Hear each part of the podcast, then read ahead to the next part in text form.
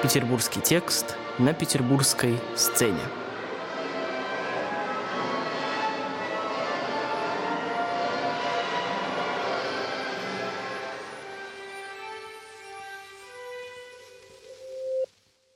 Доброе утро, добрый день, добрый вечер, в зависимости от того, в какой точке света и в какое время вы нас слушаете.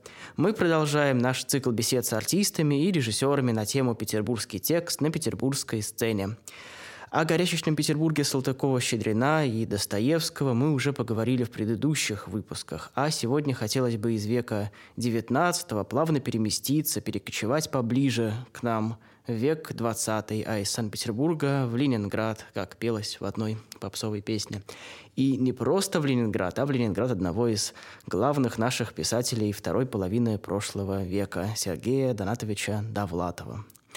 Вот уже несколько десятилетий не утихают споры касательно того, и эту тему мы с моим сегодняшним собеседником тоже затронули в разговоре, а можем ли мы считать Довлатова по-настоящему петербургским автором? Рожденный в эвакуации в Уфе, он успел пожить и в Ленинграде, и в Республике Коми, и в Пушкинских горах, и в Таллине, и в Нью-Йорке, и каждому из этих периодов жизни посвящены сборники его прекрасных рассказов. А, положа руку на сердце, таллинскому и американскому периодам у Довлатова посвящено, пожалуй, даже больше текстов, чем родному Ленинграду, Петербургу. В моем понимании он, конечно, абсолютный космополит, да и вообще, если играть в ассоциации, то Первой и главной ассоциацией, которая у меня возникает при упоминании Довлатова, будет, конечно, слово «чемодан». И не только потому, что так называется один из самых моих любимых его сборников, но и потому, что для меня Довлатов — это что-то про вечную неприкаянность, про попытку найти свое место в мире и в жизни, про одиночество в любой точке света, про, цитируя его же знаменитое четверостишье, «брожу по заповеднику как сука, и душу мне терзает жуткий страх». Вот в этом для меня Довлатов, и, наверное, поэтому его так хорошо читать в поездках, в путешествиях, вдали от дома. Помню, как впервые прочитал «Заповедник», сидя на верхней полке поезда, направлявшегося в прекрасный город Киев – а чемодан в салоне самолета в небе над Германией. Есть в этом какое-то особое, трудновыразимое удовольствие. Но если уж говорить про Довлатова как про писателя петербургского или, если угодно, ленинградского, то и такого Довлатова мы, конечно, все знаем и любим. Он уже давно стал для нас человеком городским мифом, красивой легендой, знаменитым добрым великаном, которого в толпе на Невском друзья и знакомые замечали издали. Замечательный литературовед Борис Валентинович Аверин вспоминал, что Довлатов с его вечными шутками и розыгрышами для многих в принципе был неотделим от городского ландшафта, был неотъемлемой частью прогулок по Ленинграду. Часами он мог стоять, например, на пересечении Невского проспекта и Малой Садовой, хватать за рукав каждого проходившего мимо знакомого знакомого и радостно сообщать ему. Бродский написал новое гениальное стихотворение и сходу принимался декламировать что-то в стиле «Не ходил я с детства в синагогу». На самом же деле стихотворение это принадлежало Перу, естественно, не Бродского, а не то самого Довлатова, не то его отца Доната Мечика, тоже автора талантливого, но, увы, недооцененного. Если кому-то из слушателей удавалось раскусить этот розыгрыш, Довлатов как-то по-детски смешно обижался и говорил, что, мол, филфак Ленинградского университета отбил всем в городе вкус к хорошей поэзии. Трудно с ним не согласиться. В общем, отправляясь гулять по Ленинграду 70-х годов, вы могли быть практически уверены, что на одной из улиц встретите нашего высокого героя в его знаменитом свитере и распахнутом черном пальто, с очаровательным фокстерьером Глашей на поводке, с сигаретой в зубах. Разумеется, чаще всего встретить Довлатова можно было на родной для него улице Рубинштейна, где сегодня установлен его памятник. И потому особенно любопытен спектакль, о котором мы поговорим сегодня. Это, как и предыдущие спектакли, о которых шла речь в нашей программе «Дневник провинциала в Петербурге» и «Преступление и наказание», моноспектакль, то есть спектакль одного артиста. Называется он «Сергей Довлатов. Задержанный». А исключительная особенность его в том, что идет он прямо на улице, причем на той самой Довлатовской улице Рубинштейна.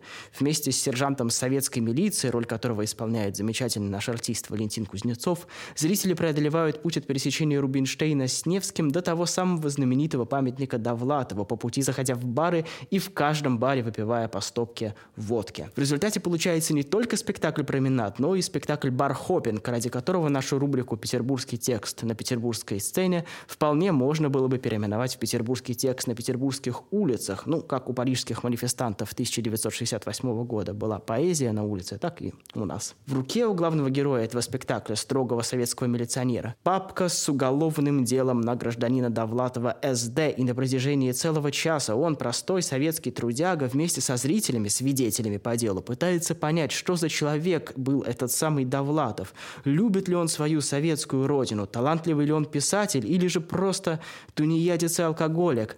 А то, что спектакль идет на главной барной улице Петербурга, только добавляет ему настоящего городского колорита.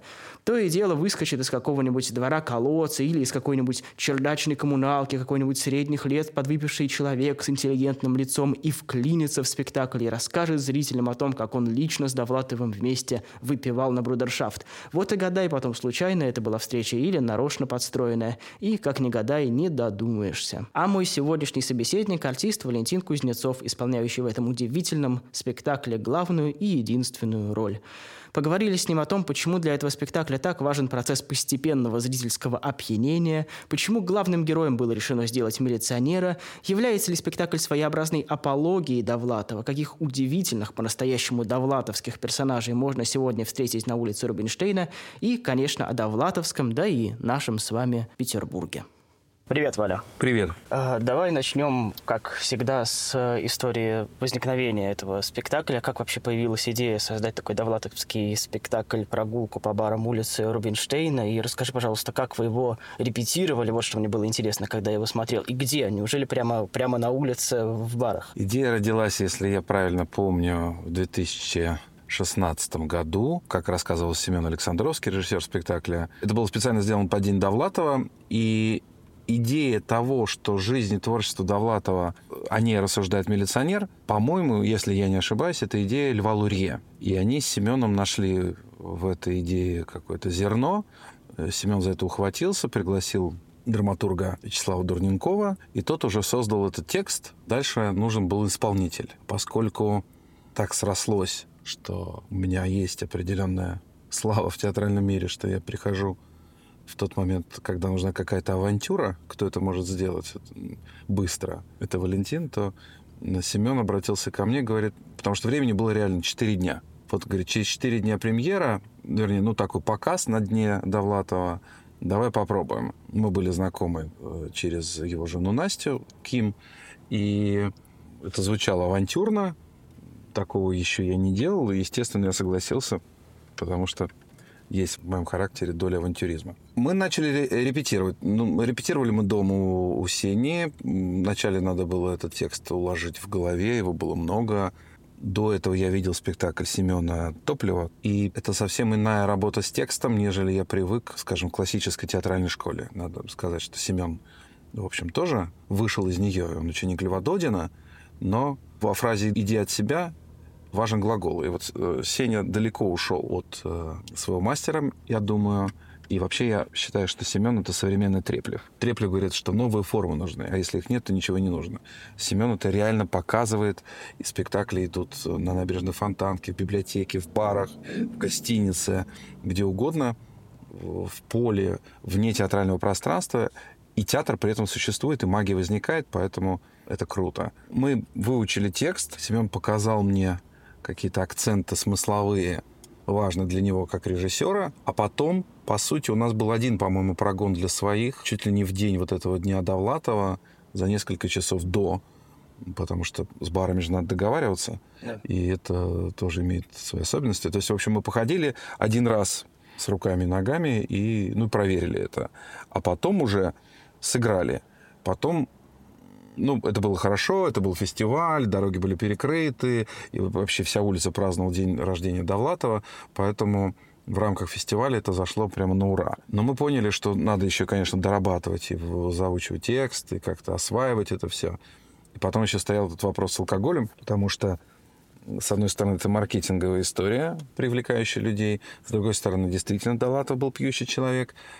В-третьих, в этом есть аура повествования и погружение в иную реальность, когда в нас попадает какая-то доля C2H5OH. И репетировали мы без него, но потом был какой-то спектакль, я уж не помню какой, когда Семен сказал, давай мы проверим по-настоящему. И ты будешь выпивать каждую рюмку, как делают все гости. А почему ты только последний баре выпиваешь? Вот слушай. И мы, вообще жалко это рассказывать, ну ладно, значит. И, и мы проверили, и там пять баров, и в каждом баре я выпивал. После третьей я ощутимо поплыл поплыл, меня мгновенно это расслабило, тем более закуски было чуть-чуть, и я еще на нерве, очень быстро это распространяется по организму. И к пятой рюмке уже, в общем, мы были друзьями, и все было хорошо, но концепт спектакля, конечно, тоже поплыл, и мы поняли, что нет, я не выдержу, во-первых, каждый раз это делать. Во-вторых, теряется контроль, но просто содержание. И так нельзя. И но ну, кто-то должен все-таки вести, а в данном случае я такой буквально проводник, поэтому мы договорились с барами, что значит, мне они наливают воду, и дальше мы играем. Иногда я позволяю себе выпить э, последнюю рюмку, поскольку это завершение спектакля, ну, как бы это точка. Но тоже это не часто, потому что я за рулем, как правило, приезжаю.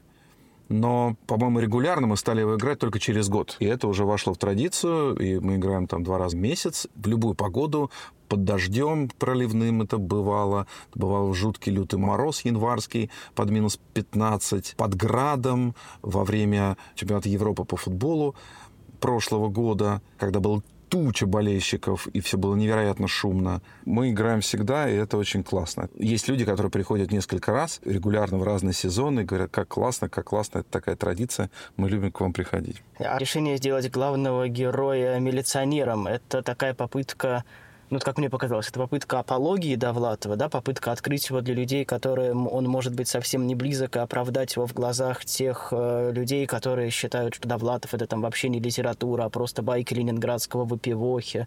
Вот попытка взглянуть на него их глазами и как-то его реабилитировать в их глазах. Или почему вы выбраны именно милиционер? Это надо спросить, наверное, у Лурье. Я думаю, что секрет скроется в том, что вот в первых фразах моего персонажа, что Далатов не любил милицию. Милиционер в его рассказах симпатии не вызывает. Потому что у самого были проблемы с законом. И потом он еще служил вот в этой истории. Я думаю, да, я думаю, что за образом, жизнью Довлатова сложился такое, в хорошем смысле, ощущение диссидентства и противопоставления своей жизнью того Ленинграда, той эпохи застоя, в которой он жил. И вот каким-то образом, значит, Довлатов отстраивался. Возникала вот эта внутренняя миграция, которая стала потом реальной миграцией. А в советское время уж точно к мигрантам очень относились настороженно. И символом правильного советского взгляда на жизнь, одним из символов, конечно, был советский милиционер. Поэтому я думаю, что и реальные конфликты Довлатова с милицией, и, история про то, что он служил в органах конвойной охране, когда был в армии. И то, что он эмигрировал, наверное, вот комплекс этих всех биографических решений, что ли, и противоставления себя обществу, наверное, и натолкнуло, это я предполагаю, Лурье на то, чтобы выразить эту мысль. Но, может быть, стоит задать этот вопрос ему. А как тебе кажется, Довлатов, он вообще именно ленинградский писатель? Потому что я вот буквально вчера об этом подумал. У него же Ленинград это в рассказах на самом деле не больше, чем Таллина или Нью-Йорка, но при этом мы его считаем сугубо своим городским человеком, именно вот Знаешь, да, это, это, город, как, да? это как э, про Хаджуна Средина. Да, да. Хаджан Средин, он откуда? Он из Бухары, он из э, да, Бишкека. Это он был в Иране или в Багдаде, где? Я думаю, что у разных художников бывают разные периоды. У Гоголя тоже был период вечера на хуторе близ Диканьки, а потом начались да. петербургские повести. Это разные периоды. То же самое касается Ленинграда, Таллина или Нью-Йорка. Естественно, мы живем здесь, и мы воспринимаем его как своего. Но это не отменяет, что он может быть таким же и нью-йоркским, и таллинским. Он в этом смысле ну, человек мира, я думаю. Нельзя его как-то однозначно куда-то приписать. Более того, у него у самого же есть эта повесть «Наши», где он рассказывает про армянские корни, как его там кормили, закармливали, какие были удивительные люди в его генеалогическом древе. Из самых разных концов стран. Да, да, совершенно. Поэтому в этом смысле, я думаю, он космополит. Мы здесь живем, поэтому кажется, что он наш.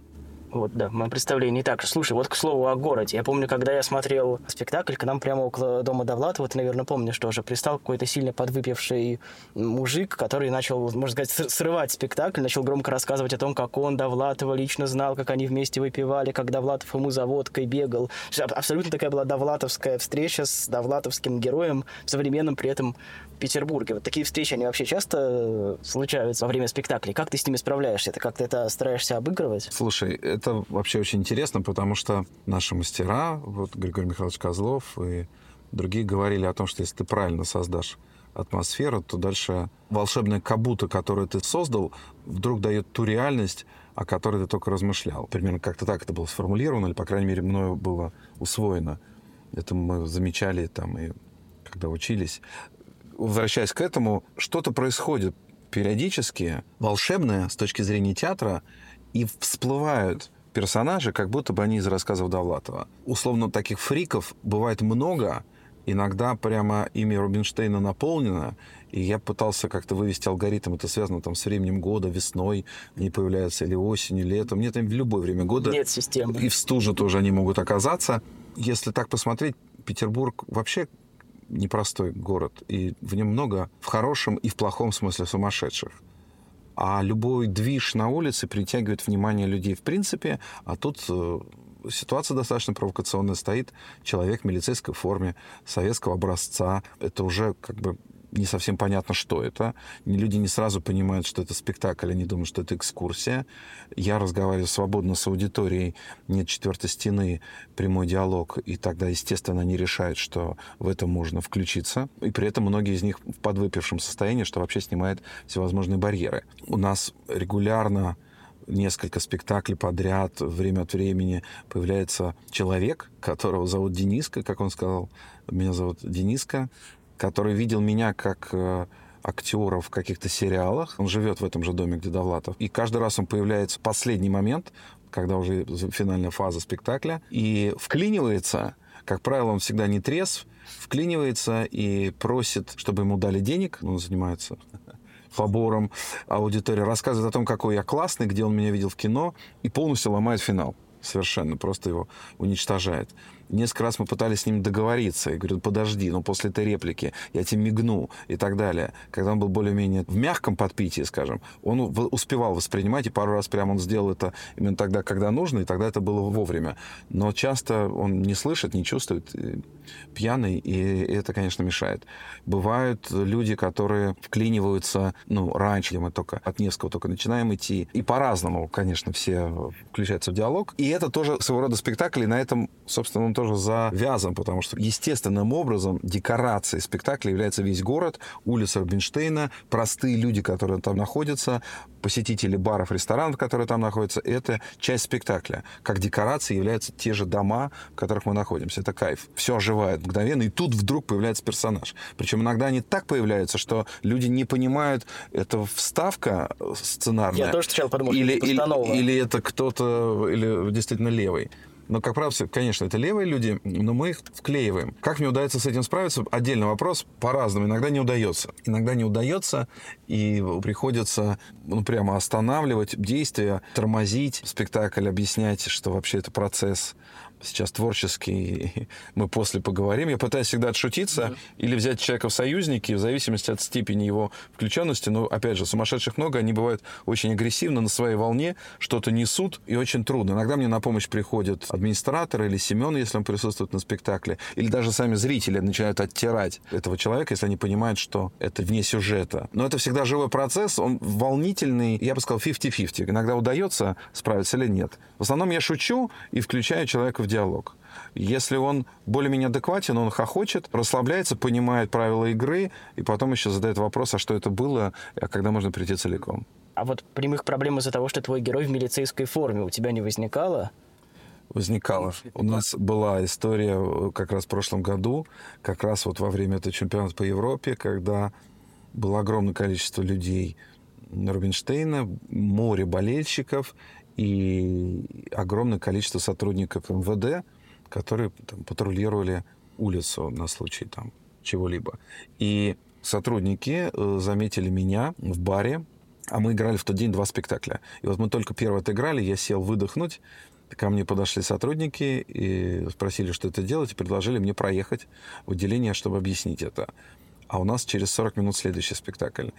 Я звоню э, Семену, Сене, говорю, меня забирают в отделение. И дальше мы с ним поехали в отделение, где нужно было, в общем, писать объяснитель. На тот момент просто не было буквального документа, что именно в дни массовых мероприятий, связанных с празднованием чемпионата по Европе, э, мы имеем там, право или разрешение от Министерства по культуре города играть этот спектакль и так далее. Бумаги это не было в наличии, и это было прецедентом для моего задержания. Дальше мы разговаривали с офицерами, ну, написали объяснение, что да как и почему, пригласили их на спектакль, меня отпустили.